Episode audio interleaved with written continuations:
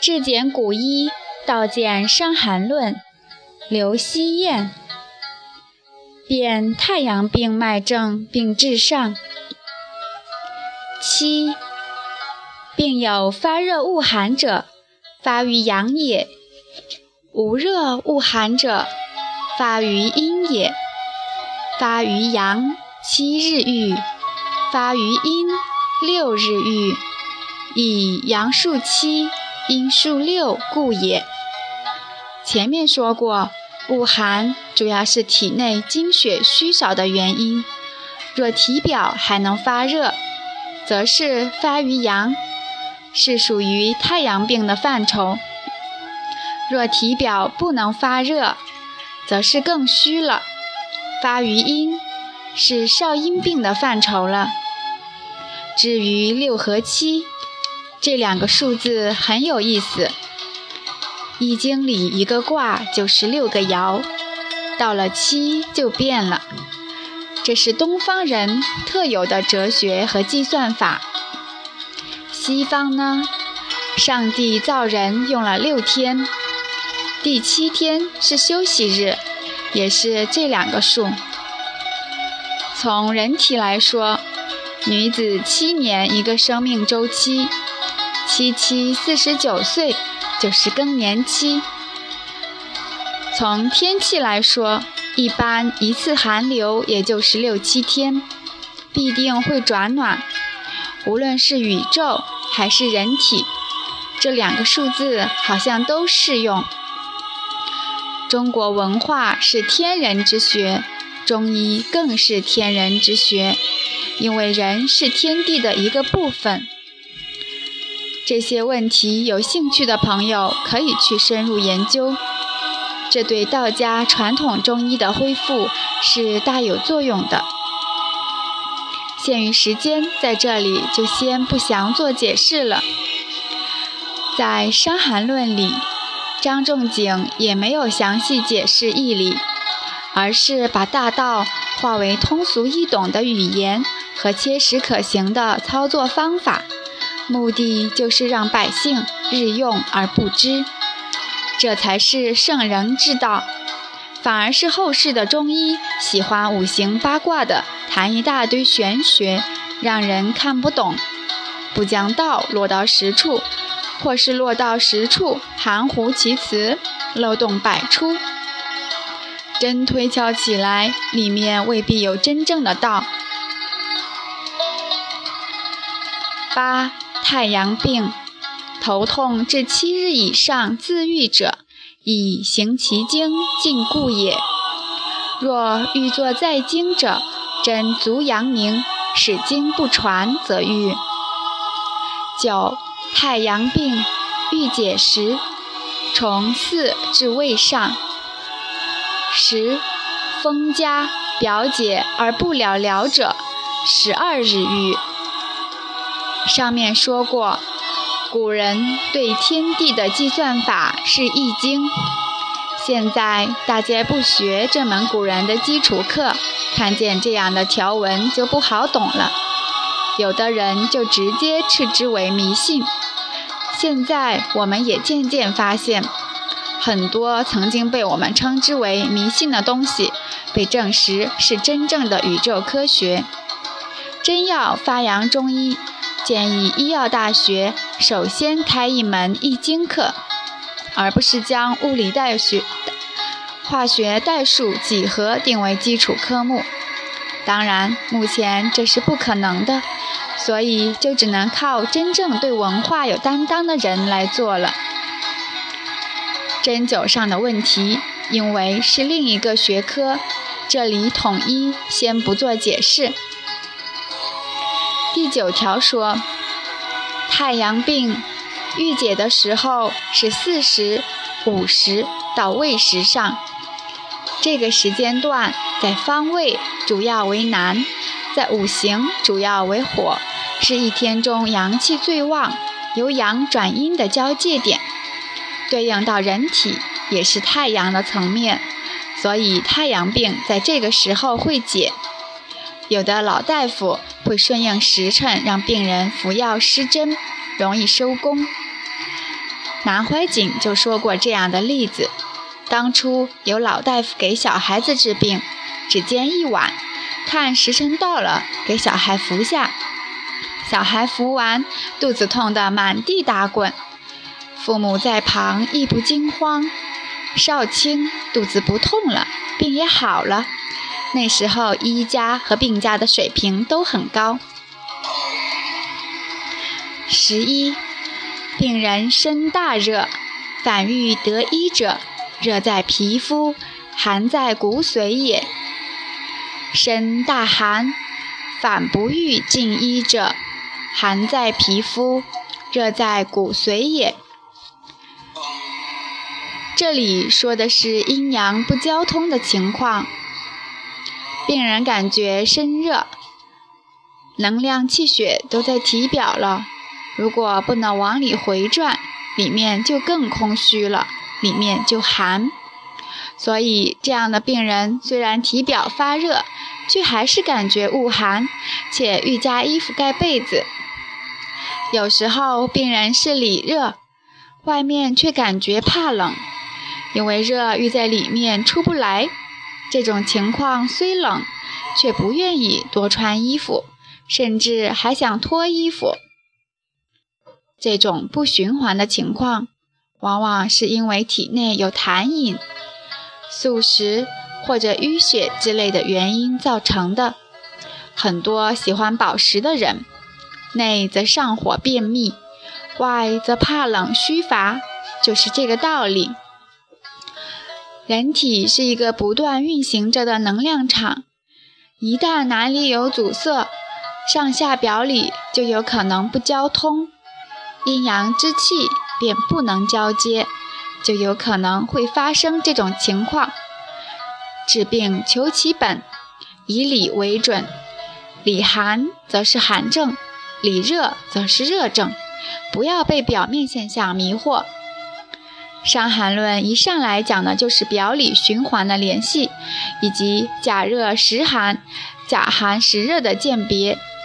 因为临症上，这是最容易忽视和出错的地方。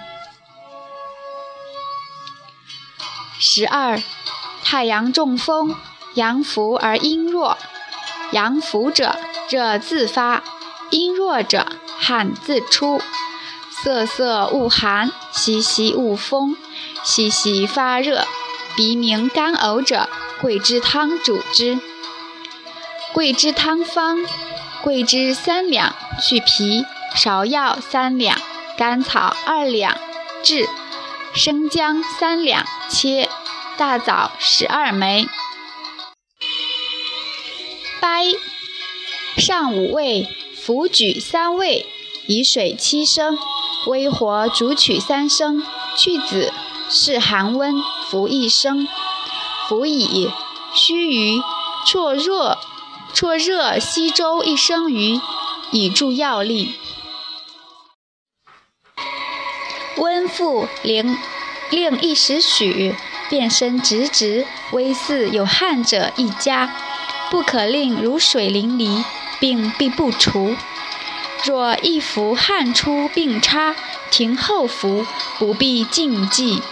若不汗，更服依前法；又不汗，后服小促其间，半日许，令三服尽。若病重者，一日一夜服，周时观之，服一剂尽。病症犹在者，更作服。若汗不出，乃服至二三剂，仅生冷、黏滑、肉面、五心、酒闹、嗅物等物。这一条讲太阳中风的治法。先说脉象，阳浮而阴弱，脉之阴阳，请参看第三条。阳浮说明病在表。所以发热，阴弱说明津液虚了，汗出所致。恶寒发热是太阳病的主症，汗出恶风表明津液虚了。两个条件合在一起就是太阳中风，也就是桂枝汤的主症。鼻鸣是感冒常见的症状，人体的气血大量往身体体表走时，壅塞多余的气血自然会往上冲到头部，就会形成鼻腔充血，于是鼻塞、鼻鸣，同时也能阻止邪气进入肺部。人体就是这样设计的。我去医院看到耳鼻喉科有很多治鼻炎的在熏洗鼻子，很荒谬。鼻炎不管是什么原因诱发的。实质在于表气不通。感冒的时候，你们可以去体会。如果一开始不出汗，只要微有汗出，鼻子马上就通了。光去洗鼻怎么行？有的慢性鼻炎还去做手术，然后得空鼻症。空鼻症极度痛苦。这种病人自杀的向医院维权的很多。现在又有一个问题：为什么太阳中风有汗出了还会鼻鸣呢？汗出了不等于邪气就一定能解掉。再者，治感冒是微有汗出才会解。如果汗出多了，精气过多丧失，正气消耗。不但不解，病反而会趁机深入，便形成了中风。邪气不去，气血自然还是会大量往体表、往头部走，所以还是会有鼻鸣。这个汗出多，不是自己感觉的多，而是相对于自身的气血水平的多，也就是说，自体的精血能量。也可以说是正气，才是治病的关键。干呕，当气血往表走时，里就空虚了，于是胃会虚弱，接纳不了食物，就会有呕的反应。气血往上逆，也会加重呕。上面是桂枝汤症的症，现在来说桂枝汤的方义。中风这个症是已经汗出而病不解，好比打了一仗没打赢，兵力丧失了，精液也虚了，脾胃也弱了，想再战就必须先建中，建中周治运化，生脾胃治精液。前面说过，仲景的整个辩证体系。是以精血的盛衰来作为阴症阳症的划分标准，并组方用药的。那精血从何而来呢？精血自然是从脾胃运化而来的。脾胃好比汽车的发动机，是一切动能的来源。在《伤寒》的原则里。治病首先要守中见中，就是守中土，减脾胃之运化。脾胃都不运化，精血都不生成，谈何自体免疫力？谈何治病？见中用什么药呢？《伤寒》里是四味药：人参、姜、炙甘草、大枣，简称脾四味。很常见的药，对脾胃最管用的，自古以来就是这四味。生姜和大枣已广泛种植，是最常见的食材了。中国人早已经将这四味药引入了日常生活之中。很多人追求稀有昂贵的保健品，其实最管用的东西都会被普及，哪里可能昂贵呢？昂贵的多数没太多用，这就是所谓的老百姓日用而不知。现在说药性，先说甘草和大枣，这两样东西都是甘而微温，煮出来汁液黏黏的、甜甜的，所谓甜入脾，能够直接补充胃里的津液。同时性质微温，可以提高脾胃的运化能力，所以这两样补脾胃津液最适合。出现一个问题，我之前说过反对药物归经，甜入脾又如何解释？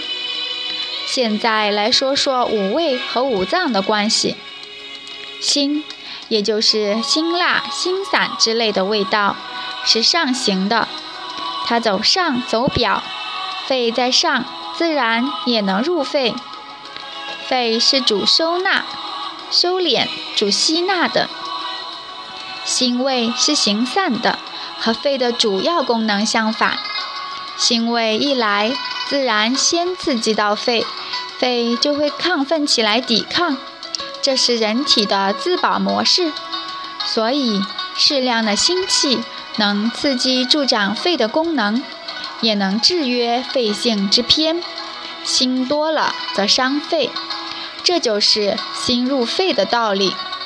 这种解释是层面之学，是实实在在的理解药物对人体的作用和原理，和主观的说归某经、归某脏腑是有区别的。酸是收敛的，而肝的作用是生发疏泄。酸的作用和肝的作用相反。自然一进入人体，就先抑制肝的功能，肝脏受到抑制，自然也会亢盛起来抵抗。所以酸入肝，适量酸味助长肝气，也能制约肝性之偏。酸味多了也伤肝气。苦是降而寒的，心脏在上。功能是永远搏动向上，永远有热能的。同理，适量的苦助长心的功能，也能制约心性之偏。苦多了则伤心。咸是下行的，所以地球上海水是咸的，因为海的位置最低。肾脏是人体的元气之所在。它像水泵一样，位置虽然在下面，却是引能量上行的。这种元气能量在西医称之为肾上腺素。能量的代谢物是废水，从膀胱排出，就像汽车有个水箱。既然肾的功能是上行，适量的咸能刺激兴奋肾的功能，也能制约肾性之偏。咸多了则伤肾。最后说到甜，甜味不偏不倚，不走不散，和缓居中，脾胃在中间，所以入脾。脾胃津液的主要成分是食物转化的糖分，而甜本身就是糖分，等于能直接补充津液。脾是主运化的。而甜有和缓之性，与脾性相反，所以适量的甜是刺激兴奋脾的，也能制约脾性之偏。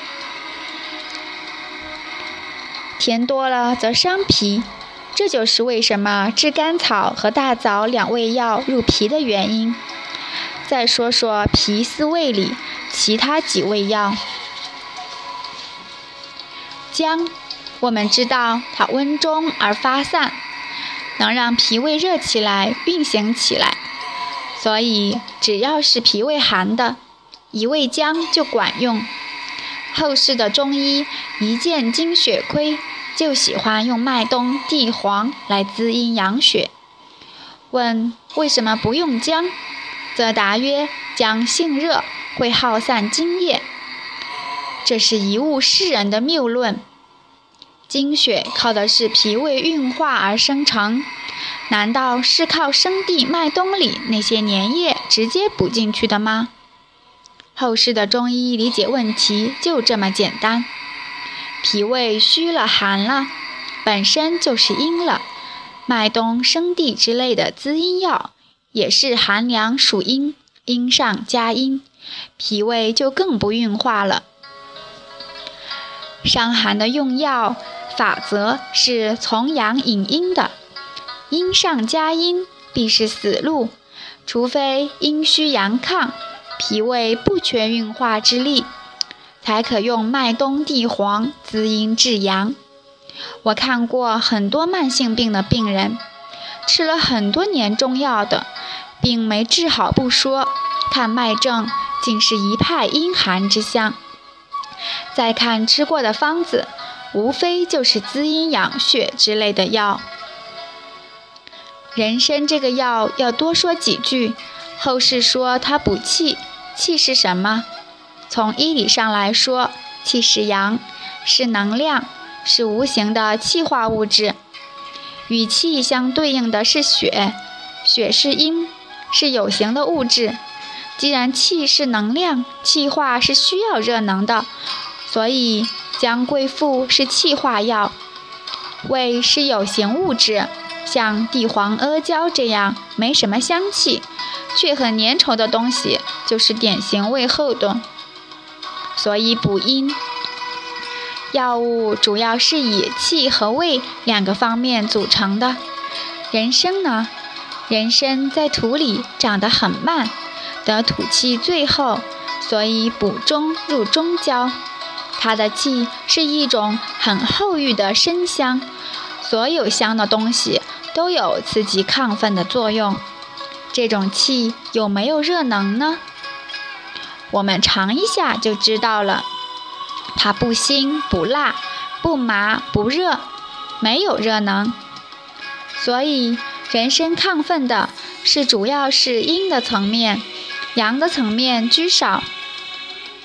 伤寒里人参是用来救阴的，药物里亢奋阳的药居多。能亢奋阴的很少，这就是人参作为药物的不可替代性。经方里，人参寒热不尽，既能和热药治阴症，也能入白虎汤之类的寒凉之剂，治大热伤津。后世说人参补气，所谓阳化气，阴成形。人参既然没有热能。哪里能阳化气呢？还有一味所谓的补气药黄芪也是如此。黄芪的作用类似于人参，也是没有一点热能的，只是黄芪的性味更轻、更生，能往表走，能滋养表而已。后世的中医却惯用这两味药治虚寒之症，说是补气。有一个癌症术后的病人，四肢冰冷，懒言少气，脉沉弱的摸不到，已是四逆汤的症候，非姜附不能救的。去找北京一个大医院的专家，没用姜附，主要是五十克黄芪。后世对药物的认识阴阳混淆，气味不明，沉沉相因，人云亦云。以至于中医落到了今天这个境地。总结一下脾四味的作用：炙甘草和大枣，甜而微温，能快速补充津液。炙甘草得土气最醇厚，补中最速；大枣微香，更能帮助脾的运化。甘草色黄而偏白，偏向于补精。大枣色外红里黄，偏向于补血。姜是亢奋阳的，运化脾胃而去寒；参是平性，是亢奋阴的，生成津液。这四味药各司其职，在临症上可以选而用之。现在说桂枝的作用，桂枝性温，其气是一股热郁的浓香。煎的水有一股微微的甜味。桂枝的作用主要是气，而味很薄。桂枝的气相比薄荷、白芷没那么清扬，相比川芎、当归又没那么浓厚。所以薄荷、白芷是走表走颠，川芎、当归走里走血，桂枝则只能把能量送到肌肉里。我们称之为解肌。至于那一点微微的甜味呢，也是有作用的。前面说过，甜是入脾的，脾又主肌肉，所以桂枝是一味气化中焦脾胃而解肌的药。桂枝后面标注的去皮，历来有各种不同的理解。我的理解是，此药效果好的部分是桂树的嫩枝间，皮和木不分开的部分。如果皮和木分开了，就不是严格意义上的桂枝了。所以剥落下来的皮要去掉，效果不好。皮里面的木头是没有疗效的。现在药房的桂枝一般都是皮和木分开了的，一节节的木头渣子都在里头。白芍，这是一味很常用的药。后世有说白芍敛肝的，有说养阴的，有说降胆火的，到底是什么呢？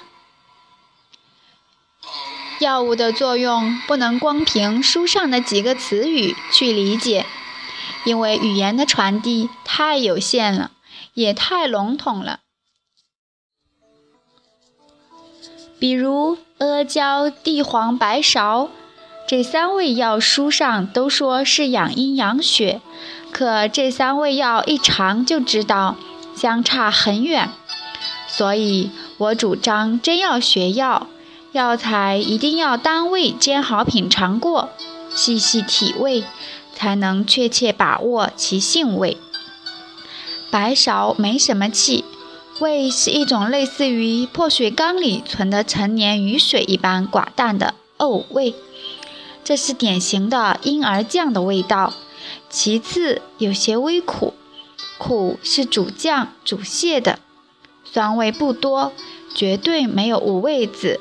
山芋肉和乌梅那么酸，所以它也不是以酸敛为主的。粘液也不多，滋阴强壮的作用也不大。所谓神农尝百草，这是尝过之后的真实感受。总结一下，白芍以降和泻为主，收敛滋阴为辅。临床常用它治腹痛，降则能引气血下行，苦则能泻而去食，所以能治腹痛。现在我们将桂枝汤的药和中风的症做个一一的对应。中风是汗出后津液虚了，人体却要再次作战，于是白芍、生姜、草、枣。合在一起煮手，手津液，桂枝一味主攻。当然，生姜也有一定的解表作用，但整个方子是以手为主的。服了药之后还要喝粥，用五谷直接补充津液营养。桂枝将阳气送到体表，于是该发汗的会发汗，该止汗的会止汗。白芍的作用相反，负责将阴气收回，阴成形的力量强了，阴血充足了，才是病愈的后备力量。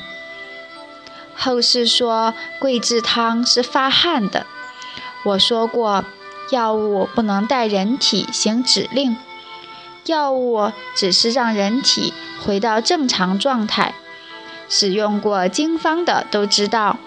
桂枝汤止汗的效果也是如神的。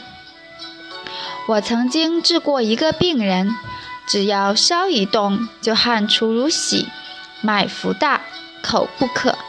之前吃过很多敛阴止汗的药，黄芪、白术、玉屏风也吃过不少，汗出反而加重。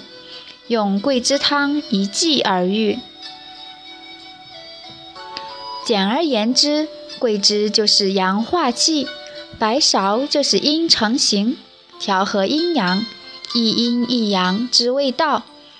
姜、草、枣手中，仲景的核心法门就是这两个，所以桂枝汤被称为伤寒第一方。理解了桂枝汤，讲后面的就好办了。最后还要讲一下药物剂量的问题。历来一般认为书中的一两是三克，三两就是九克。咱们有幸生在有考古学的时代，汉代的衡器已经出土几十年了。汉代的一两是约十五克，十五点六二五克。桂枝三两也就是约四十五克。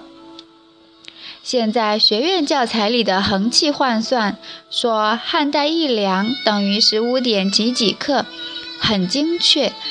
到了讲桂枝汤的时候，依然是三两等于九克。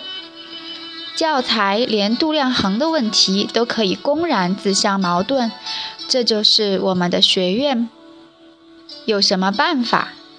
我的经验，要想治疗效果好。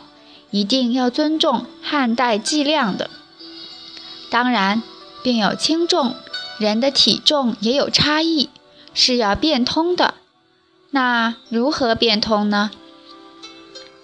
一般外感病轻的，可以取书中一半的剂量；病重的，可用原剂量。慢性病。以病情轻重，可以取书中三分之一到三分之二的剂量；病重的特例甚至可以超过书中剂量。为什么是三分之一到三分之二的剂量呢？原因有三：其一，因为古人用药一般都是一剂，药简力专，下药必效，不像现在一吃好多剂。咱们现在约定俗成的方法，一次至少也要开个三剂、五剂的，开一剂药房都不给抓，所以剂量可以轻一点。其二，《伤寒论》里的药一般不是全喝掉，以桂枝汤为例，方后注解说的是煎好后只分三次服，如果喝第一次好了，后面的就不服了。不好再喝后面的，可见这个剂量是有控制的，不是一上来就全喝完。后面一些用大黄的方子，大黄剂量很大，注解说煎好后不是一次喝完，先喝一小部分，中病则停后服。咱们现在是煎好全喝掉，剂量上当然就需要变通了。